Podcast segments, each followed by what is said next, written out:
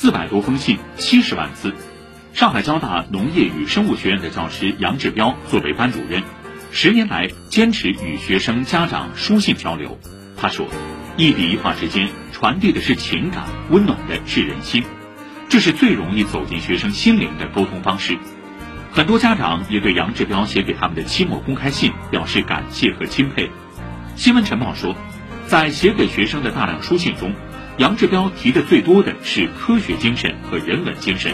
他觉得，要让学生认识自己，要敢于质疑，敢于破除已有的成见。